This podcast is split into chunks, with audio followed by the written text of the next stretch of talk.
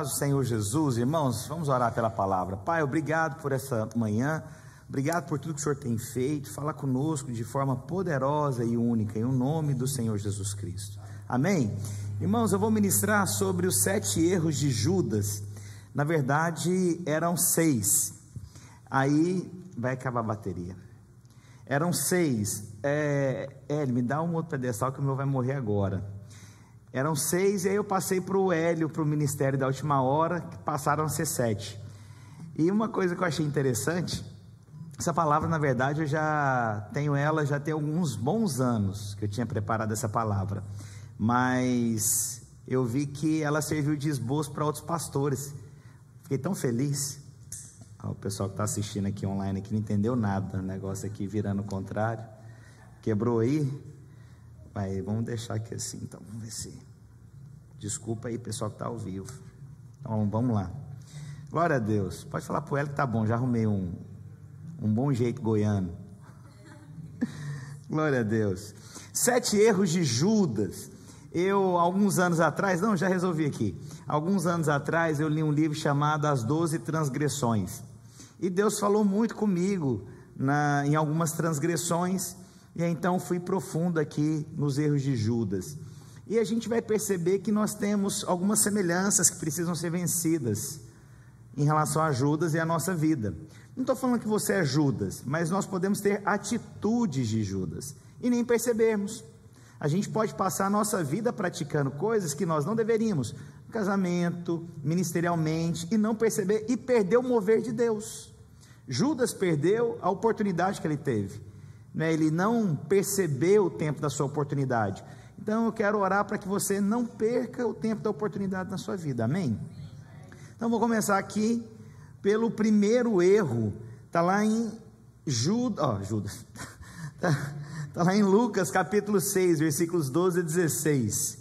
Olha só, e aconteceu que naqueles dias subiu ao monte a orar e passou a noite em oração a Deus. Todo o ministério de Jesus não fez nada sem praticar a oração. Absolutamente nada. Todas as vezes que Jesus ele se ah, ele se ausentava dos seus companheiros, na verdade ele estava tirando um tempo para oração. Todas as vezes que ele se afastava, todas as vezes antes de começar algo novo, ele não fazia nada sem oração. A oração essencial para as decisões. A oração não é aquela coisa mecânica, a oração é perceber a direção de Deus. E a Bíblia continua dizendo: E quando já era dia, chamou a si os seus discípulos e escolheu doze deles. Ou seja, os doze discípulos, eles foram direcionados diretamente por Deus. Deus direcionou quem eram os doze. A quem também deu o nome de apóstolos. Simão, qual ah, também Pedro, André, seu irmão Tiago, João, Felipe, Bartolomeu, Mateus, Tomé, Tiago, filho de Alfeu, e Simão é, chamado Zelote, e Judas, irmão de Tiago, e Judas Iscariotes. Está aqui, Judas aqui, que foi o traidor Iscariotes, a Bíblia menciona então que ele foi escolhido. Ele não foi alguém que não foi direcionado por Deus. E aí eu vou te contar uma coisa. Até para quem Deus direciona, é um teste na vida de quem é levantado e na vida de quem levanta aquela pessoa. Não quer dizer que é uma garantia de acerto. Engraçado. Por quê? Porque ó, Deus dá o poder da escolha pessoal. Deus direcionou? Direcionou. E aí tem algumas coisas que as pessoas elas confundem. Ah, peraí, mas não foi Deus que mandou para esse lugar? Por que, que as coisas estão dando errada? Não coloque para Deus responsabilidades que são suas. Não queira mudar responsabilidades quando alguma coisa dá errado e depois falar assim: Poxa, mas Deus não mandou para cá? Deus mandou, mas você agiu de forma errada naquele lugar, perdeu o mover. Mas, mas peraí, mas não foi Deus que mandou para esse casamento e agora deu errado? Pois é, Deus mandou, mas as escolhas que você faz dentro do casamento é respaldada ou não. Mas nós queremos atribuir para Deus algo que depende de uma resposta nossa. Judas Iscariotes, o traidor, esse é o ponto. Ele foi escolhido, irmãos? Foi. Mas aí então o primeiro erro dele, vamos lá, coloca lá então, volta lá no primeiro erro. Ele não valorizou o seu chamado. Foi Jesus que chamou? Foi Deus que direcionou? Mas ele não valorizou o que? O chamado de Deus. E irmãos, isso aqui é uma linha fina. É quando você não faz o que Deus manda que você deve fazer é quando você sai da posição que Deus mandou que você permanecesse. É quando você age diferente aonde Deus mandou que você não agisse. Ou seja, isso aqui é uma linha muito sutil. É quando você não valoriza o que Deus te chamou. Ou seja, eu faço parcial, eu faço um pedaço, eu não coloco meu coração inteiro, eu não me conecto de forma inteira, eu não assumo as responsabilidades que Deus me chamou. Esse aqui é um erro sutil na vida cristã, e é o mesmo erro de Judas. Chamado por Deus, comissionado por Deus, convocado por Deus, mas não se posicionou diante do seu chamado. Cada um daqui, está me ouvindo aqui agora, online, aqui agora, eu e você temos uma responsabilidade no nosso chamado. A questão é: nós estamos realmente respondendo no chamado? Nós estamos realmente agindo no chamado? Nós estamos valorizando o chamado? Nós estamos sendo é, intencionais no chamado? Porque corre o risco de você passar a sua vida e no final não ser aprovado. É como se você quisesse passar a sua vida fazendo um chocolate, um bolo de chocolate para Deus, e no final você descobre que Deus não gosta de chocolate. Adiantou? Essa é uma linha fina. É, um tempo desse, a gente foi chamado para um almoço. E aí a pessoa chegou na Gisele e falou: Fiz a, a sobremesa que você mais gosta. Não, você vai, olha, eu fiquei sabendo da sobremesa que você mais gosta e eu fiz para você. Qual que era a sobremesa mesmo? Canjica. Só que tem um detalhe: minha esposa não gosta de canjica. Mas a pessoa passou a manhã inteira fazendo o que para minha esposa? Canjica. Nós corremos o risco de sermos chamados não percebermos os chamados de Deus e no final sermos reprovados, mesmo aparentemente fazendo a obra de Deus. Ah, mas eu achei que eu estava fazendo a obra de Deus. Ah, eu achei que eu estava envolvido. E na verdade você não estava sendo intencional. Você não reconheceu o tempo do chamado de Deus na sua vida. Esse é um risco fatal aqui para nós, irmãos. É fazer o que Deus não mandou que você fizesse é falar o que Deus não mandou que você falasse, é ofertar o que Deus não mandou que você ofertasse. Há pessoas que não valorizam o seu chamado, né? não reconhecem, fazem o que não deveriam. Irmãos, isso aqui é tão sério, irmãos. É não reconhecer, Deus me chamou e eu não fiz. Deus falou e eu vou te contar, Deus vai levantar outros. Eu tenho feito essa oração nesses dias. Não passe de mim o teu chamado, Senhor. Eu quero responder. Eu quero responder. Não passe de mim a tua vontade, Senhor Deus. Eu quero perceber a tua vontade. Eu quero estar no lugar certo. Eu quero me conectar com as pessoas certas. Eu quero fazer o que o Senhor me chamou. Deus, eu quero me envolver. Eu quero me entregar plenamente. Eu posso ouvir um amém? Podia chamar o pessoal do louvor para mim para entrar aqui agora.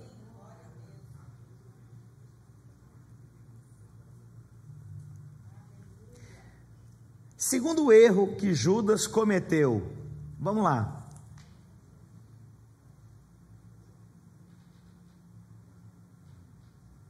Vai conseguir passar para mim? Eita, agora enrolou tudo.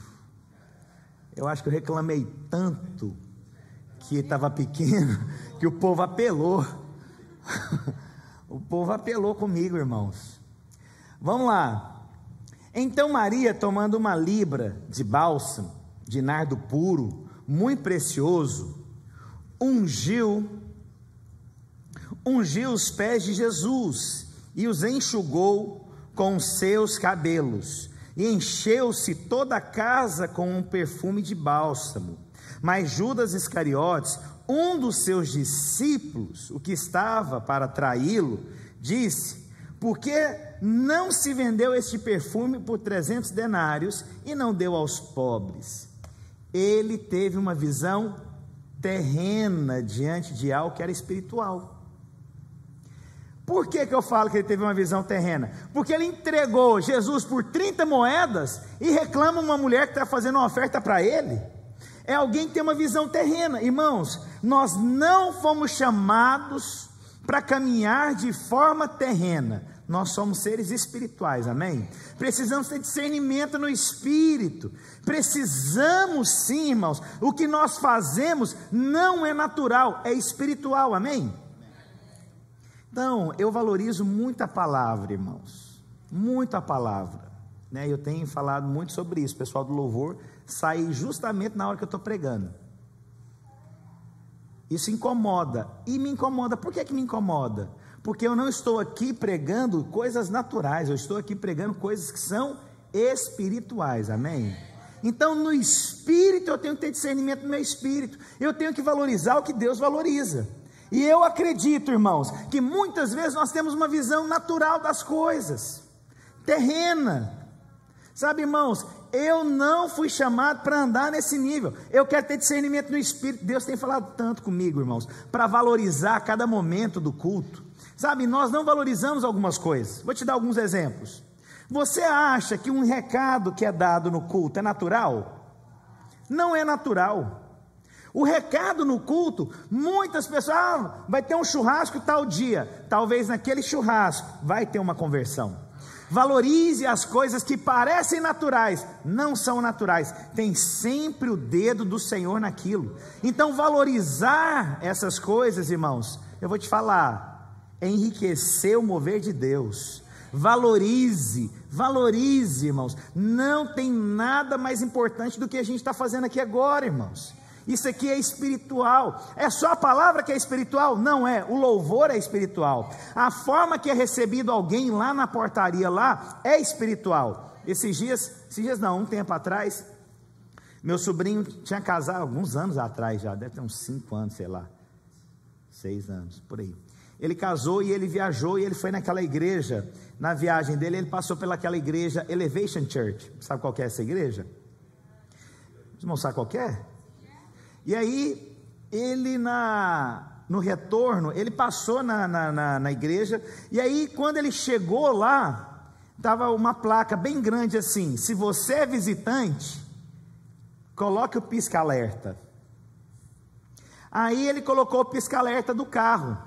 Haviam vagas, as principais vagas, de maior e fácil acesso, eram para os visitantes. Aí você pode pensar, isso é natural. Não é, é espiritual. Vou te provar. A pessoa está visitando, está com um conflito, ela já tem uma, um, um, preconceito do que acontece na vida da igreja e de repente ela é recebida numa posição de altíssimo nível.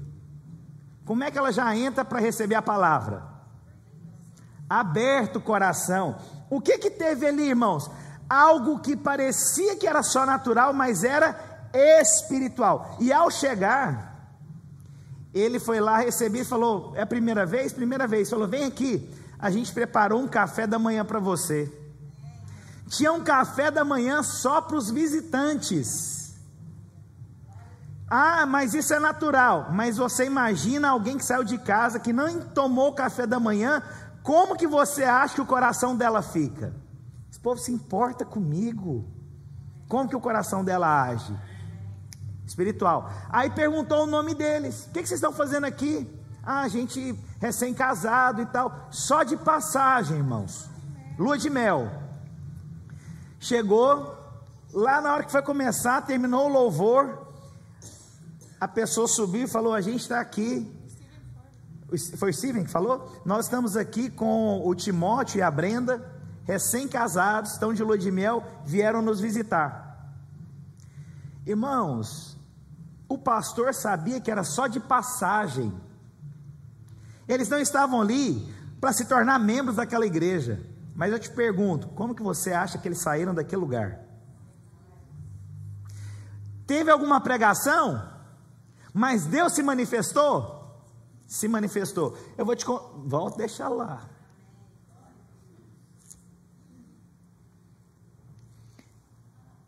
Não tenha uma visão terrena do que está acontecendo na vida da igreja. Tem um mover de Deus. Tudo é importante. Se você não valoriza, irmão, você não experimenta. Judas não percebeu algo espiritual acontecendo.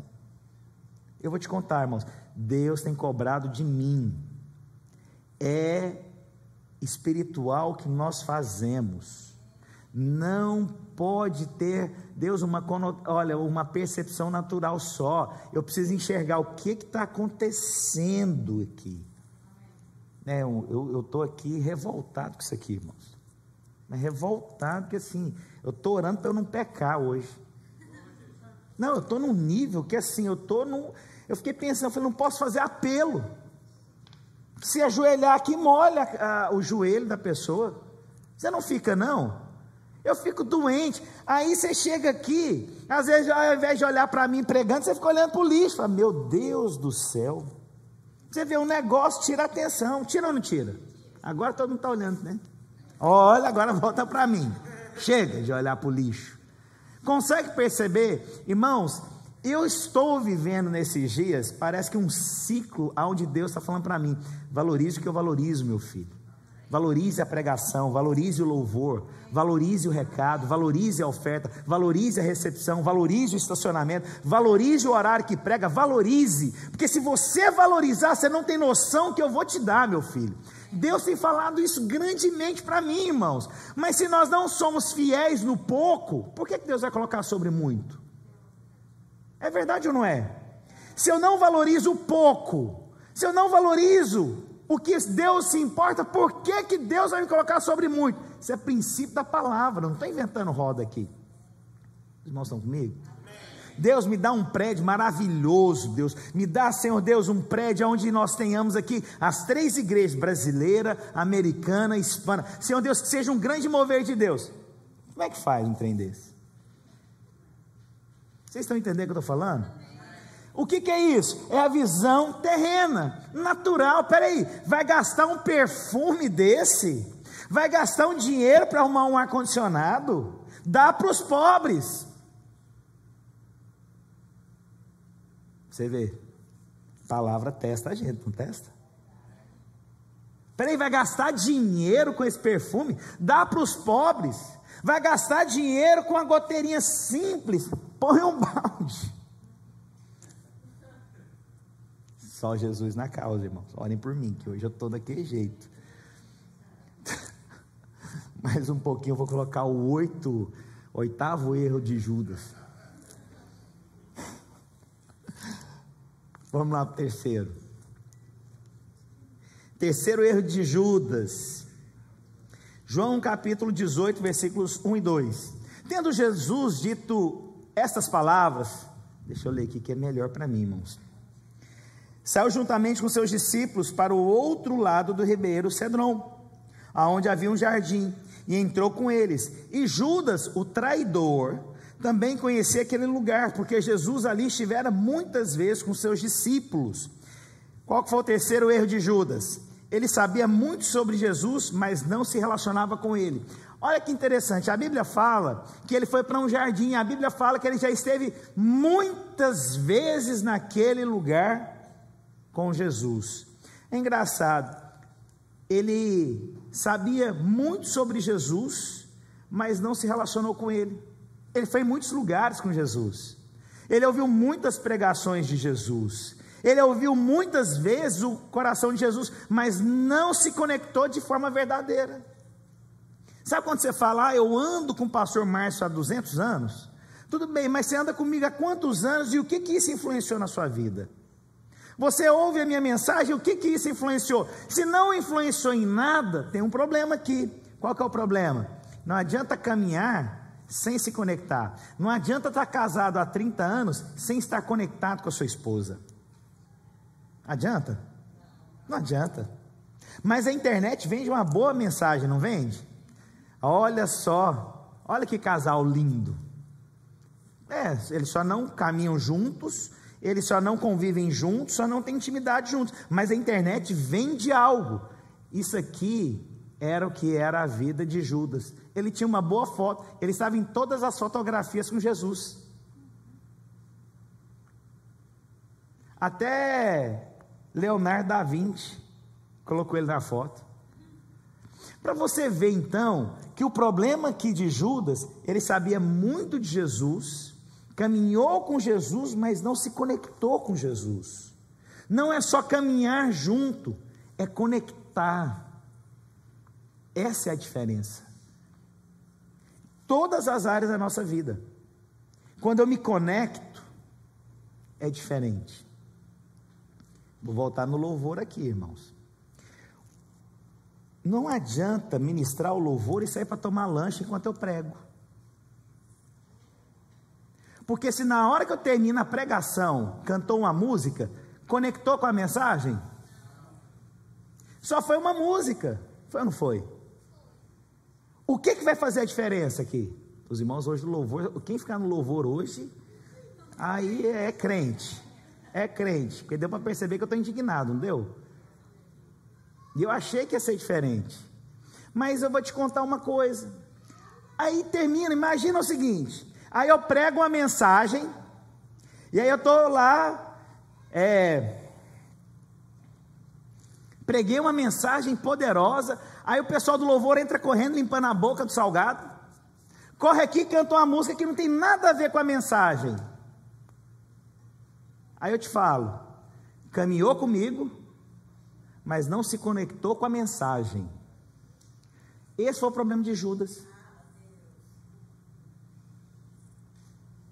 Não é isso que nós queremos, irmãos. E eu quero que nós sejamos agora num outro nível como igreja. Eu quero que a gente tenha uma outra postura. Não quero mais esse tipo de coisa acontecendo aqui na igreja. Conversei com Paulo essa semana exatamente sobre isso. Falei, olha, eu não quero pregar uma mensagem onde as pessoas não estejam conectadas na mensagem. Nós precisamos é de vida de Deus. Por quê? E aí você pode falar, pastor, onde está o erro? Eu vou te falar, o erro está em mim.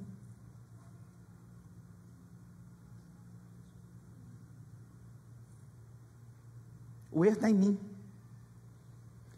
Eu não posso perceber algo e não ficar indiferente na situação.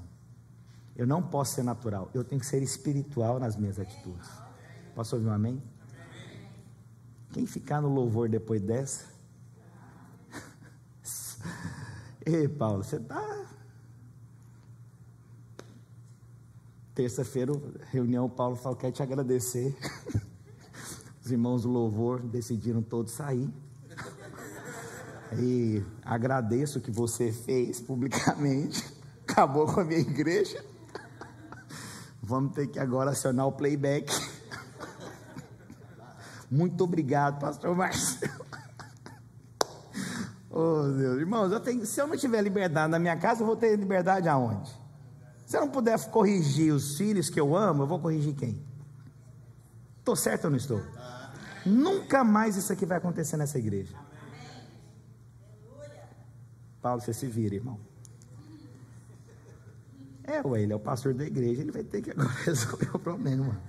Você sabe que quando a gente prega, a gente tem várias coisas que a gente causa. As pregações são todas abençoadas, mas no dia que você exorta a igreja, irmão, aí, aí é faísca para tu quanto é lado. Mas eu te garanto, vai mudar. Porque Judas caminhou, mas não se conectou. O louvor não é cantar, é se conectar com Jesus. E o que, que a gente está fazendo aqui agora? Pregando a palavra. Se vier e cantar uma música, está conectado? Caminhou junto? Mas conectou? Não. Precisamos ter discernimento nisso. Precisamos valorizar o que Deus valoriza. Glória a Deus. Ah, o quarto erro, é o quarto agora? Ok. A Bíblia diz: então, um dos doze, chamado Judas Iscariotes, foi ter com os príncipes dos sacerdotes e disse: Que me quereis dar? E aí agora é o quarto erro.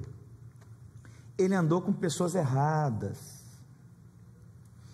Ele andava com Jesus, mas também caminhava com pessoas que não deveriam. Ouvia pessoas que não deveriam. Se relacionou com gente que não deveria. Conectou com gente que não deveria. Qual que é o nosso teste, irmãos? Não é só caminhar com Jesus, é abrir mão de outros relacionamentos também.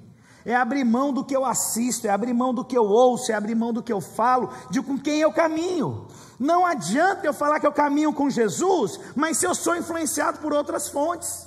Não adianta eu caminhar com alguém, mas eu falar que outras fontes também falam. Por quê? Pode ser fontes que não sejam de Deus.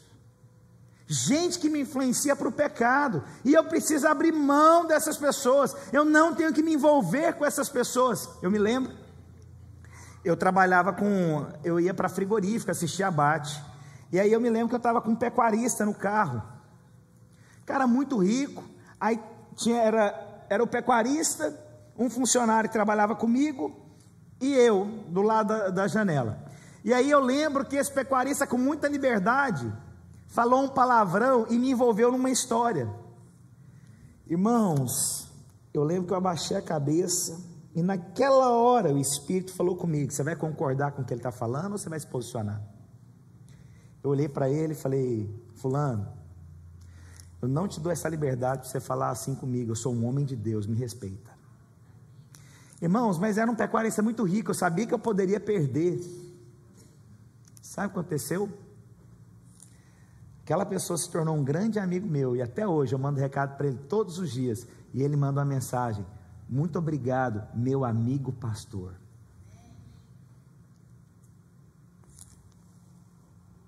Nós às vezes nos conectamos com pessoas erradas, somos influenciados por pessoas erradas, somos alimentados por pessoas erradas, porque nós temos medo de nos posicionar com medo de perder. Ah, mas se eu me posicionar, eu perco o trabalho. Pois é, melhor perder o trabalho do que a intimidade com Deus.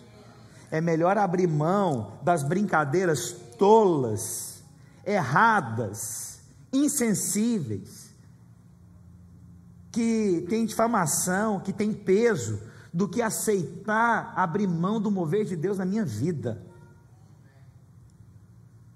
E aqui todo mundo está exposto nisso. Você pode estar exposto, às vezes, em algum momento. Né, o pastor Paulo acabou de falar aqui que o líder da célula aqui sabia menos do que os jovens sobre vida sexual. Peraí, mas você acha que esses garotos receberam isso da onde? Influência de fora. O que, é que nós precisamos fazer? Por que o que o Paulo está fazendo aqui é extremamente importante na vida da igreja? Porque vai ensinar quem é a fonte que alimenta esses jovens. E os jovens não têm que ter medo de falar: eu não quero essa conversa perto de mim. Eu não preciso desse tipo de amizade. Mas qual foi o problema de Judas? Se abriu com pessoas erradas. E lhe pesaram 30 moedas de prata. Ofereceu então para eles agora, para ele o seguinte: você vai ter um benefício. Você vai vender agora. Às vezes nós abrimos mão, irmãos, de mover de Deus por conta de pouca coisa coisa que não faz sentido. Eu valorizo muito estar aqui aos domingos com vocês, irmãos. Muito, muito. Mas sabe uma coisa que eu descubro? Pastores que não valorizam estar na sua igreja aos domingos. Obrigado. Não valorizam, eu acho que podia me dar um pouquinho de retorno só. Não valorizam estar com os irmãos. Como que pastor não valoriza estar com os irmãos? Paulo está fazendo um almoço aqui. É só porque amanhã é feriado ou é alguma coisa especial? Pelo feriado. Olha que maravilha. O pastor da igreja valoriza estar com os irmãos. Isso não é de Deus? Vocês foram convidados? Não, se você não foi, agora também lasque. Paulo, eu só estou te colocando hoje em problema, né, irmão? Glória a Deus pela sua vida. Também que você me ama, meu irmão. Então, você fez uma aliança comigo eterna. Irmãos, velho, o pastor decidiu o que ia fazer para ter comunhão, sabe? Se conectar, ter cheiro, ter, ter. Pastor que não tem cheiro de ovelha tem um problema. Se o pastor tem cheiro do mundo, se o pastor tem fala do mundo, isso é um problema. Agora, pastor tem que ter cheiro de ovelha, tem que ter conexão, caminhar junto, amém? O que, que foi o problema de Judas? Caminhou com gente que não deveria, gente que influenciou ele para o quê? Para uma traição. Vou te contar algumas histórias para você chocar. Estou com tempo? Quantas horas? Tem. Tem sete minutos. Obrigado. Tem sete minutos. Aleluia. Lá no Brasil, um tesoureiro da igreja, junto com discipuladores da igreja, influenciando um ao outro, indo para casas de prostituição. Um alimentando o outro, não, a gente não fala nada e tal, é só para a gente e aí, aquela influência maligna acabando com os casamentos. Ela lá fora, aonde que era o problema? Dentro. Até dentro, irmãos, cuidado com quem você caminha. Eu fiz uma escolha anos atrás em quem eu iria caminhar na minha vida. Eu fiz. E louvo a Deus, não me arrependo. Não me arrependo, está dando agora microfonia aqui. Não me arrependo das escolhas que eu fiz lá atrás. Não tenha medo de se afastar de algumas pessoas na sua vida. E eu estou falando aqui, você está sabendo para quem que eu estou falando.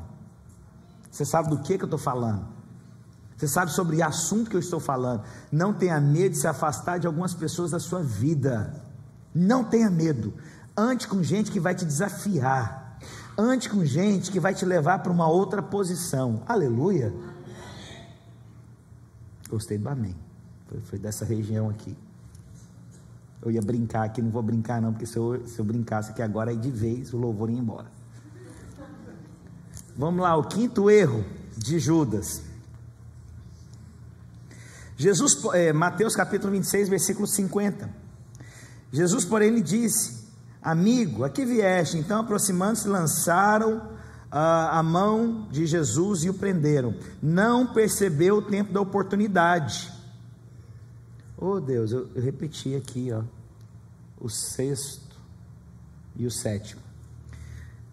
Mas vamos lá. O que, que significa isso, irmãos? É engraçado que Judas, ao ser é, colocado ali diante de Jesus, na, no momento da traição, Jesus chama ele de amigo.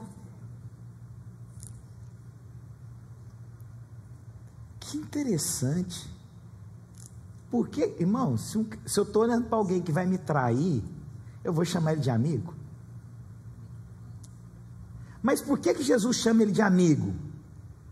Estou te dando uma oportunidade, porque amigos nós damos oportunidades. A Bíblia diz lá em João 15, 15: Já não vos chamo servos, mas vos chamo amigos. Porque os servos não sabem o que faz aquele que se torna amigo. Que engraçado isso. O que, que Deus está nos ensinando? Deus está nos ensinando que o amigo tem um acesso diferenciado para um recomeço. Você dá oportunidade para amigo, irmãos. Dá. Quando é amigo de verdade, você dá oportunidade. Amigo verdadeiro, você dá oportunidade. O que é amigo verdadeiro?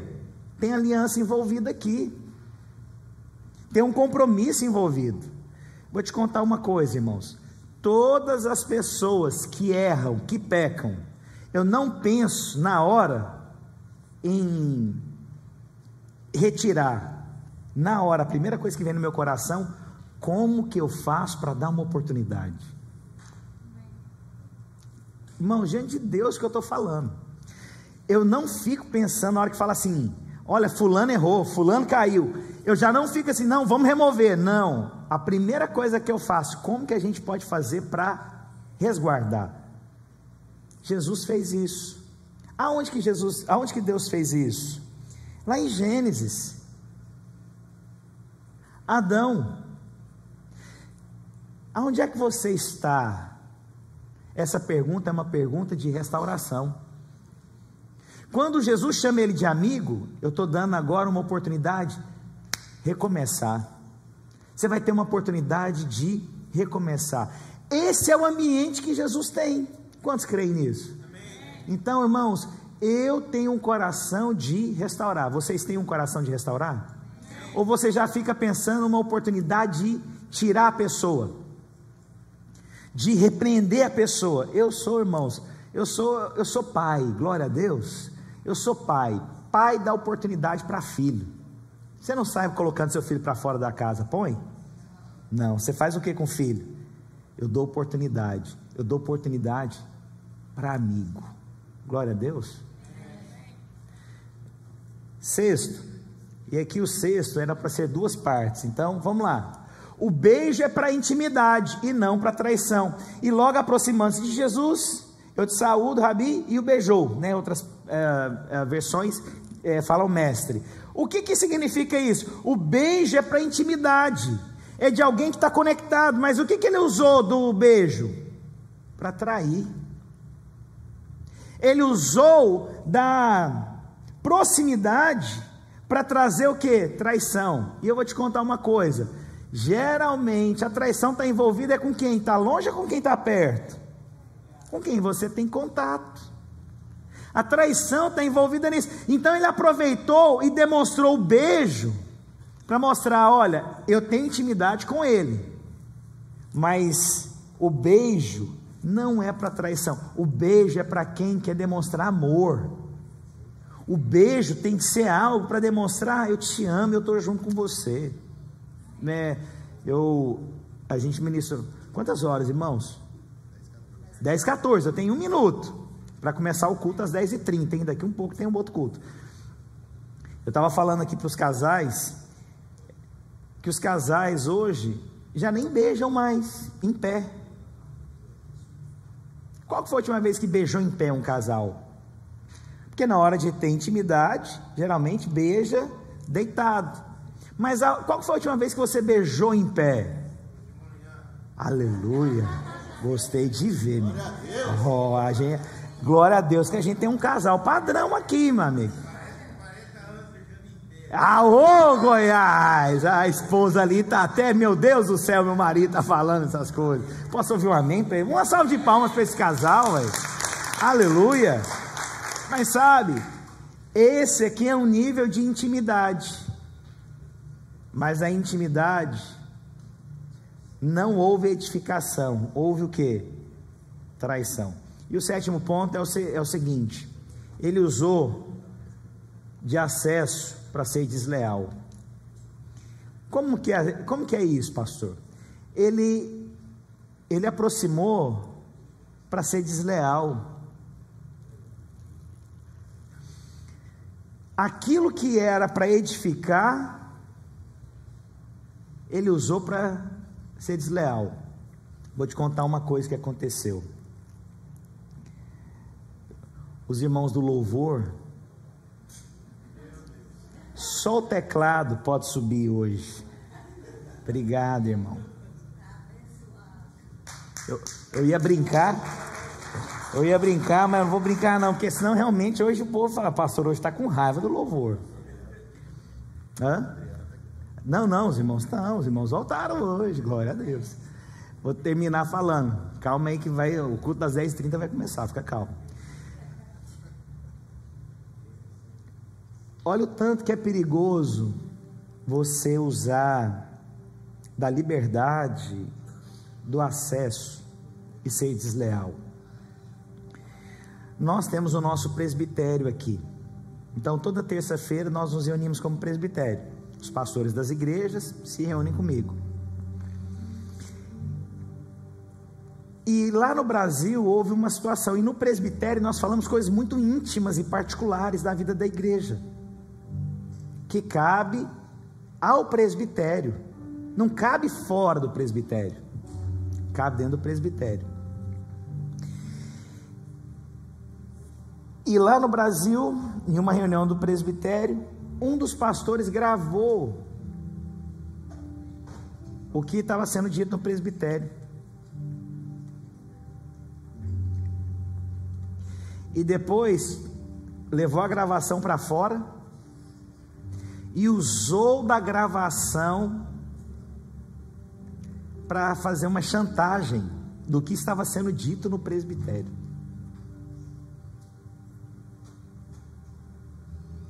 Quando me contaram essa história no Brasil, eu falei: não, eu preciso saber quem que é esse pastor aí, que gravou uma conversa dessa, porque eu acho que isso não é homem.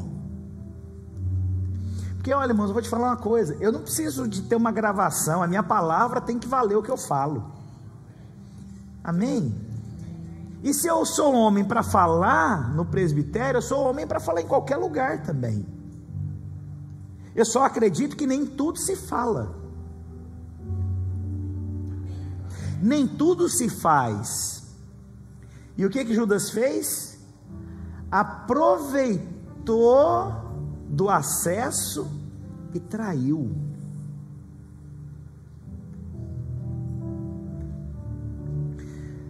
Faz isso não, irmãos.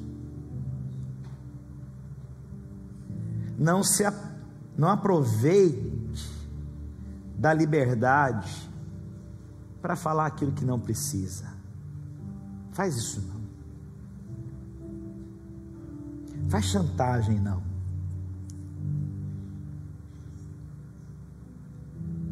Amém? Às vezes você está aí agora pensando, né? Eu acho que eu estou mais para Judas do que para Jesus, né? Pelo menos antes você começa com J, já é o início, né, irmãos? Irmãos, toda pregação eu estou sendo checado. Toda. Eu não quero perder o que Deus me comissionou para fazer. E eu vou ser muito zeloso, eu vou cobrar de todos os pastores. Vou para uma reunião agora essa semana. Vou ministrar sobre isso. Vou, irmãos, eu quero ser o seguinte, eu quero ser excelente, irmãos, no que Deus nos dá. Quero ser excelente no que Deus tem nos dado. Precisamos de excelência, amém? Precisamos valorizar o que Deus valoriza. Precisamos nos importar o que Deus se importa. Eu vou ser excelente, irmãos. Eu vou ser chato, eu vou ser tido nem sei como. Mas eu prefiro ser tido como excelente do que levar a obra de qualquer jeito. Não vou abrir mão mais do que Deus tem para nós. Né, os pastores vão ficar muito surpreendidos com o que eu vou falar. Já comecei falando. Semana passada que a gente foi para o Canadá, já comecei falando. A gente vai ser excelente. Nós vamos ser excelentes. Vamos fazer o que tiver que fazer.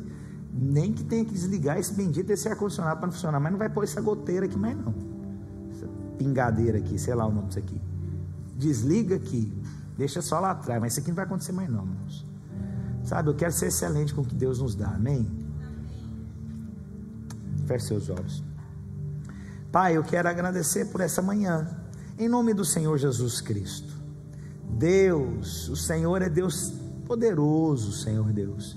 Nos livra desse coração de Judas que às vezes temos, do coração que é tão enganoso, tão natural, tão superficial, tão aproveitador. Deus, de um coração que caminha próximo, mas não se conecta. Deus nos livra disso. Deus, nós queremos ser uma obra nos Estados Unidos de excelência. As pessoas, quando ouvirem falar sobre a obra que acontece nos Estados Unidos, ouvirão falar da excelência, que nós valorizamos o que Deus valoriza. Nós queremos uma obra de excelência, vida de Deus, unção de Deus, glória de Deus.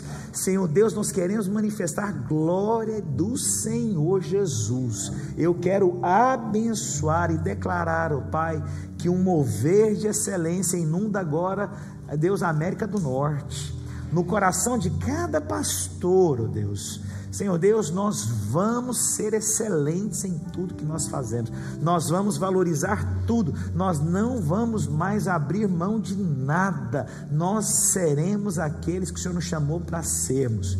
Deus, o Senhor nos escolheu. Nós não queremos ser como um coração de Judas. Nós queremos ser, ó oh Deus, o um coração sensível de Cristo o coração doce, o coração que se preocupa e valoriza com as pessoas, com o ambiente, com a unção de Deus. Amém? Irmãos, eu eu vim de uma, eu vim de Goiânia. Sabe de uma coisa que eu, da onde eu vim, uma coisa que é muito valorizado lá, tudo que é feito em Goiânia é feito com excelência. Tem excelência. Tem excelência. E honra. Excelência, honra. E vou te falar uma outra coisa: oração. Irmãos, precisamos ser excelentes. Deus que nos livre, irmãos, de sermos acomodados. Precisamos de excelência no que nós fazemos, amém? Precisamos ser uma igreja excelente, precisamos ter discipulados excelentes, precisamos ter pastoreios excelentes. Eu quero, irmãos, eu quero avançar muito no meu pastoreio. Eu, Deus tem colocado isso. Eu quero ser excelente. Quantos querem ser? Então eu abençoo vocês. Comece pela excelência aqui na vida da igreja, irmãos. Na sua célula, na sua casa. Seja excelente, amém? Eu abençoo vocês em nome do Senhor Jesus.